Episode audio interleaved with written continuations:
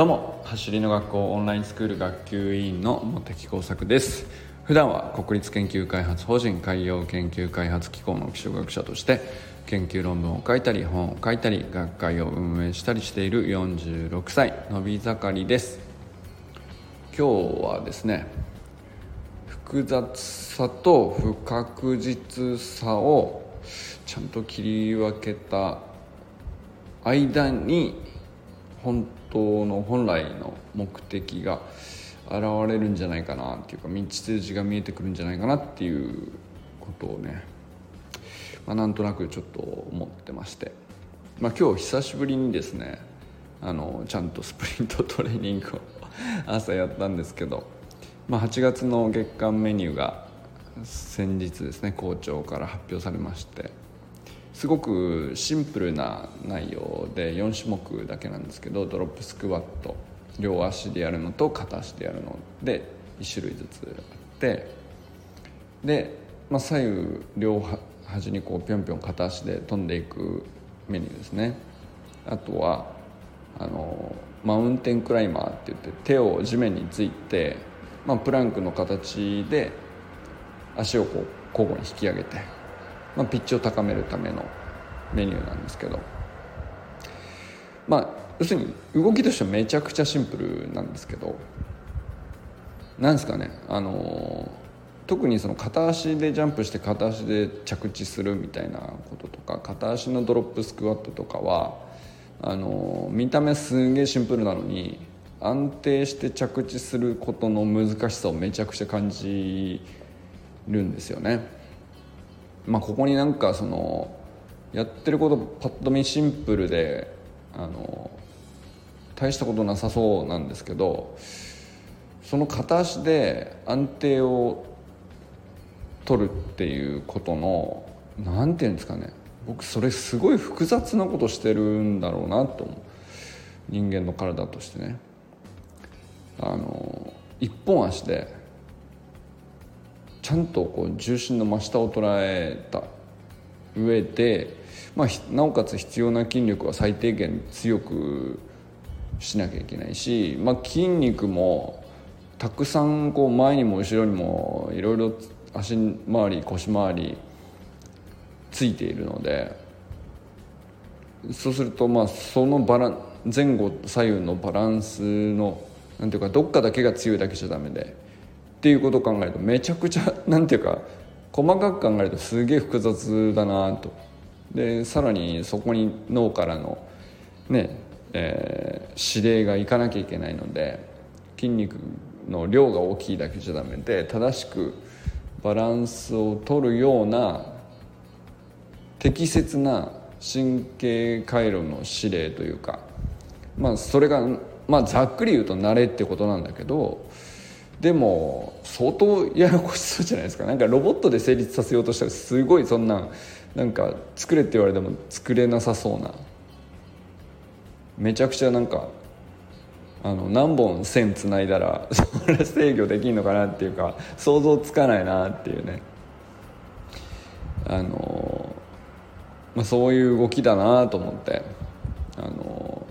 まあ、今日やってて感じたんですよね。でまあ今日のメニューは特になんだろうな。複雑で悩んだとかじゃないし、まあ、不確実な未来に、えー、不安を覚えたとかそんなことないんだけれども、まあ、なんかその簡単で確実にやれさえすればこれはできるっていうことだけど実は仕組みとしてちゃんと見ると複雑っていう話と、えー、見た目、えーすごくシンプルなんだけどあの10回やって何回できるかはすげえ不確実みたいなことって、まあ、例えば野球だとバットにボールを当てるみたいなのっていうのはね打率よくて3割だったりするわけじゃないですか。なんかそのでどっちもあると思うんですよねなんか課題を決めたりとか目的とかルールとかなんかゲーム性ってそういうところに出てくると思うんですよなんか複雑にして難しくする場合と不確実誰にとっても不確実だよねっていう要素を持ち込んであのゲームの面白さを演出するっていうルールになってる場合とまああるんじゃないかなと。で陸上のなんだろうまっすぐ走るだけだとそんな要素なさそうに見える用意挑んで走るだけなんでと思っていたんですけど素人の時は。でもねやってみるとこんなに思いのほかいろんな要素があってスタートがこう本当にちゃんと納得のいく形で決まるのって何回に1回もないとかそのプロの方でもねまあよっぽどその毎回毎回こう同じ距離をさ何回も勝負して、えー、タイムを競ってっていうことを、まあ、すごく見た目シンプルなことなんだけどルール上ねだけどやってる本人からしたら、まあ、奥が深くてめちゃくちゃ複雑なんだっていう世界があるわけですよね。でそれがなんかすごくなんていうかスプリントのトレーニングとかやると身にしみるっていうか あもう全然何も分かってなかったなって思うんですよね。まあ素人ってそういうもんだと思うんですよ。素人で表面しか見てないっていうのはそういうことなんだろうと思うんですけど、まあ、ちょっとでもあの自分が取り組んでみたりあのそんなね1年2年やって分かった気には全然まだまだなれないんだけどでもやっぱりやってみるっていうのはすごい面白いですよね。なんかその複雑さにみんな魅了されていてあの虜になっててそのトップを取りたくて取りたくてたまらなくなっちゃう誰もが。本当向きになってみんなこうねものすごい練習を積んでトレーニング積んでより上の大会を目指したりとか自己ベストを狙ったりとかなんでそこまでするのかなって。あの本当スプリントの世界を知る前は本当正直あのまっすぐ走るだけで何が面白いのかなって俺思ってたんですよ。どこにもそのゲーム性がないじゃんみたいなね。いやなんだけど本当素人の目って恐ろしいなと思ったんですけど改めて思うとそんなこと思ってたな俺はと思って。だけどちゃんとやってみたらこんなに奥が深くてスタートちょっと一発自分の思い通りに、まあ、タイムもそうですけど結果のタイムが速くなることももちろん大事だけどなんだろうねその思い通りに自分の思い描く動きでスタートを切るとかさあるいはその一次加速はうまくいったんだけど二次加速にうまくつなげれるかとか中間疾走がどうとか、まあ、最後の、うん、減速するところをあの粘り切ってまあいわゆる伸びってやつですよね。まあ、必ず誰もがその 100m だったら最後の70から 100m ぐらいの 30m は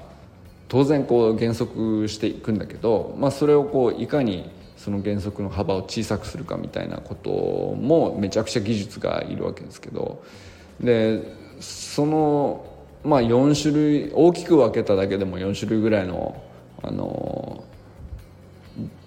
まあいわゆるざっくり言って技術の種類っていうんですかがあるしまあその一次加速の中だけでも1歩目2歩目3歩目4歩目ってそれぞれ一歩ずつあの細かくいったら本当に納得のいく1歩目だったけど2歩目はなんかしっくりこなかったとかそんなこと言ってるわけですよ。めちゃくちゃ複雑じゃないですか。でもバットメン何にも知らないでやってそのただかけっことか一生懸命用意どんで走って誰が速いとか遅いとかっていう結果だけを見ている時の素人の自分からしたら何を言そのまっすぐ走るだけでそんなに向きになるのかっていうのがその正直なねあの、まあ、素人の表面の表面的な見方だでじゃないですか。まあ、こここっちで見てる人が大半なんじゃないかなと思うんですけど、まあ、でもあのそれがまあ必ずしもどこまで速くなりたいかっていう目的で高みを目指す人ばっかりじゃないかもしれないけどでも面白くなるっていうのはすごく大きな価値だなと思うんですよね。実は複雑なんだとその一歩ずつの精度が高いくできるっていうこと。でそれを成立させるっていうのは実はその一歩に対してだけでもあるいは着地の瞬間だけに対してでも完成度があるし着地の前の足を引き上げて振り下ろすみたいなどっちの局面それぞれについてここの局面ではすごくいいと。であと振り下ろす力さえもっと強くなればあの次の2歩目につながるんじゃないかみたいな、まあ、そんなこういろんな 複雑さがあって、まあ、それは全て追求する突き詰める対象になっていくわけじゃないですか。でそれめちゃくちゃ複雑なんですけどあのそれは何て言うかちゃんとその複雑なプロセスがちゃんとあるということをまず一回理解するとめちまずめちゃくちゃ面白くなるっていうのと同時にそのことを理解した瞬間に一つずつ取り組んでいきさえすれば確実に能力が上がっていくっていう、まあ、それとても確実なことなんですよね。複雑なのに確実なことだっていうのがあのこれもまたなんか僕の思い違いというか勘違いがあったなって思ってて。あの面白いなと思って。なんかこう複雑なものを見るとあの不確実っぽく感じちゃうんですけれどもなんか不確実なものしか目に入ってこなくなっちゃうというかあの何回やってもこう10回に1回ぐらいしかうまくいかないとか、まあ、例えば理想の設置みたいなのだとしてね。それ10回に1回ぐらいしかうまく設置できない。例えば僕は今日ドロップスクワットを片足でやった時にあのたまたま安定して設置できたのは10回に1回だったですね。それ単純にフィジカルの問題もあるんですけどあの、まあ、そんな感じなんですよね。でその分、うんと、やっぱり必要な能力は細かく分解していくと結構複雑だっていうことだと思うんですよね。ドロップスクワットの動き自体はすごくシンプルなんですけど。で複雑さがあって不確実さがあるんだけど。でも同じその動きをちゃんとこう何度も繰り返していると徐々に今日だけでもね例えば合計なんだろう左だけで40回とか右だけで40回とかやったんだけど、まあ、後半さすがにその安定してくるんですよね。だからその後半と前半ではあの筋力には差がないわけなんで単純にその神経がつながって慣れてくるっていうことで確実にあの安定度が増していくみたいなことがあってだけどなんかあのあんまりよく分かっていないでなんとなくやっていると複雑であるものはなんか不確実であるのが当たり前でなんかなんだろう努力の余地を諦めちゃいがちだなと 思ってそういうことそういうふうになんかこう流してあ苦手なんだなっつって諦めてきたこと結構なんか振り返るとあるなっていう気がしたんですよね。あの今日はだからできていたから複雑だけど確実にやっていけば慣れていくっていうことを体験できてあなんこれだったらこの程度の話なんだったらあなんかそのほ他に結構いろいろトライして複雑だな全然こうこんがらがっちゃってわけわかんないからあのやめちゃったみたいなことってまあ過去たくさんあるわけなんですけどそれはなんかもうなんだろうな何かの勉強とかでもそうだし仕事作業あるいは何ですか。えっと手続きとかなんだろうな。あとは、まあ、スポーツでもいろいろありますよね。このスポーツのこのルールに全然ついていけないとか。そうですね。なんか僕思ったよりラグビーが苦手でしたね。ラグビーのルールよく分かんねえなってなっちゃってでも別にみんなやりゃできる話なんで誰でもできるし誰でも覚えれるようなルールでしかないのは間違いなくてすごい確実なのになんか最初複雑だなと思ったらあのなんだろう。あたかも複雑なものと不確実なものとこうごちゃごちゃ頭の中こう切り分けれなくなってその先に進むのをこう止めちゃう感覚っていうんですかね。そういう感情によくなったなと、まあ、だから挫折っていうか挫折するまでもなくなんかあのいやうまくできないからいいやって投げちゃうやつの大抵のものはそこ切り分けられてなくてあの向いてないかなって勝手にどっかで決めちゃったりまあ面白くないって思っちゃったり。本当は多分ね魅力を感じてるからトライはしてると思うんですよ。だけどなんかあの頭の整理の問題結構大きいなと思ったんですよね。その複雑さを最初に感じたとしても確実にこういうふうに上がっていけばいいんだっていう道筋が見えればあの目本来の目的とか開かれてくるし、えー、あこういうペースでこういう訓練さえ積んでいけばあこのぐらいには楽しめるようになってる未来が見えるなっていうふうに多分なったと思うんですよね どんなことでも。で逆にそのすんげえシンプルなのに、えー、不確実であるパターンっていうのもそれもなんかこんなその運ゲーじゃねえかみたいなこう思い込んじゃってそうじゃなくて その不確実さもちゃんとそのそれをどう確実性を高めていくかみたいなのにはちゃんとやりようがあるみたいなことをちゃんと切り分けて見えていればあのなんだろうやる気になれたんじゃないかなっていうこともあるしこれどっちもあると思うんですけどでもよく僕が何かしらこうやりかけてポイって投げちゃう手のものなんか大や魅力を感じていたりあるいはその作業とか仕事とかだとやった方が良さそうだなとか必要なスキルなんじゃないかとかうんまあさっさと踏んでおけばいい手続きだよなとかそういうのもなんかいろいろあるんですけどなんかそのよくやっちゃうのがあのまあ後回しにしたり避けていったりあのさっさと身につけておけばいいものを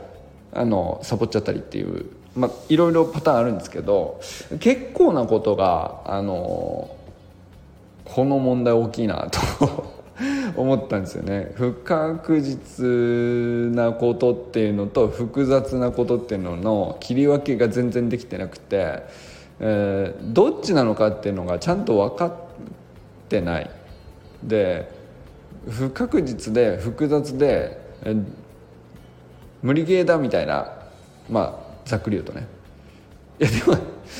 ちゃんとこう冷静になって考えたらできてる人ちゃんといるわけだしあのその人だってできなかった状態から少しずつできるようになっただけの話なんであの道をちゃんとあるはずなんだけど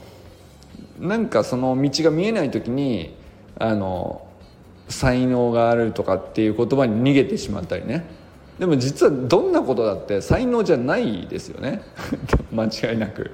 絶対そのパソコン苦手な人とかパソコン苦手なんでってずっと言い続けるじゃないですか。でこれって絶対才能のわけないんですよね。あのどんなに苦手な人もやった人はできるじゃないですか。でそこにこうスプリントもああそうだったのかって僕らは気づけたっていう仲間でオンラインスクールに集ってるわけですけどスプリントだってそうなんだとしたらもう本当何でもいけるはずなんですよね。なんか今まで苦手としてきたもの才能だろうどうせセンスでしょみたいなので片付けてきたもの。でそれはそのことだけは結構ね何度も喋ってきたんですけどいやだから例えば勉強だって才能じゃないんだし、えー、なんだろう IT のリテラシーだとか最近でいくと IT のリテラシーにもいろんな分野があるからクラウドで行くのかとかそのなんだかんだあるじゃないですか。そのいろんなプログラミングレベルの話もあればあのねいろんなサービスが出てきているから、まあ、そのサービスの特徴にこう相性が合うとか合わないとかあの管理系のものから管理用の道具ソフトウェアみたいなものから、まあ、クリエイター系の何でしょう映像編集だとか画像編集だとかそういうのもあるしまあ何でもそうなんですけどあのちょっとなんかよくわかんねえなあんまりうまくできないなっていうかなり初期の段階で大してこうなんだろう勉強してないのに道筋が見えないと才能だとかセンスって言いたくなっちゃうあの感情って。本当自分でももう分かってるはずなんですけど言いたくなっちゃうやつ結構まだまだあるなと思ってて。それは何でなんだろうなと。才能じゃないとスプリントですら燃えたんだから他のことは全部いけるはずっていうのは結構前から思ってんだけどいまだに残っちゃってて。でこれがあのなんで起こるかが要するになんか複雑で今つまずいてるのか不確実っていうところにつまずいてるのかの切り分けがこう自分の中で見えてなくて、えー、どういうゲームとしてステップアップしていけばいいのかの道筋を自分一人ではなかなか見つけられない時になんかそういう逃げの言葉が 頭に浮かぶんじゃないかなっていうね。なんかそんな感じがしたんですよね。まああのこれも非常に自分の頭の中の感覚的な話であやふやなことではあるんですけどまあでもこのなんだろう。複雑か不確実かっていうのを切り分けるっていうのは一つなんか面白そうだなと。これをなんか切り分ける努力をしたら今までこうなんだろう。やろうと思ったけどなんか投げちゃったものをもう一回再挑戦できるような気もしてきてあれもう一回やってみようかなみたいなやつをちょっと探してみたくなったんですよね。そしたらなんかあこれは複雑だけど確実にこういうペースでこうやっていけばいいっていうふうに、えまあ、そういう系統のゲームなのか、えー、まあシンプルなんだけど不確実さがあの結構高くて、まあ、その確実性を上げるためには何を高めていけばいいみたいなそっちで捉えるかみたいなのは結多分ねその同じえー、どっちも才能じゃないしセンスじゃないし、えー、やった人は必ずこう上達はするっていうものしか世の中にないと思うんですけど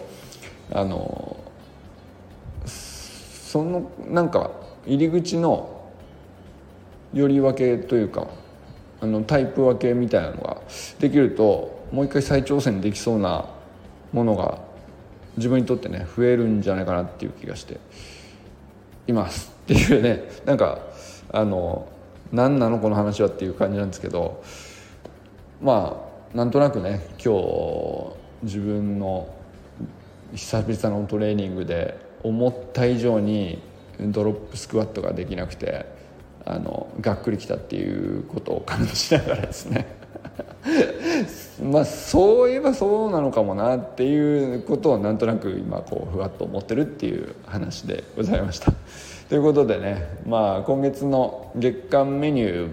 あのとりあえずもうやってみて僕の Facebook とかインスタとか YouTube とかに、えー、まあできなさ加減も含めた上でねあの全部晒しておりますのでよかったら見てみてください。ということでこれからも最高のスプリントライフを楽しんでいきましょう。 Vamos!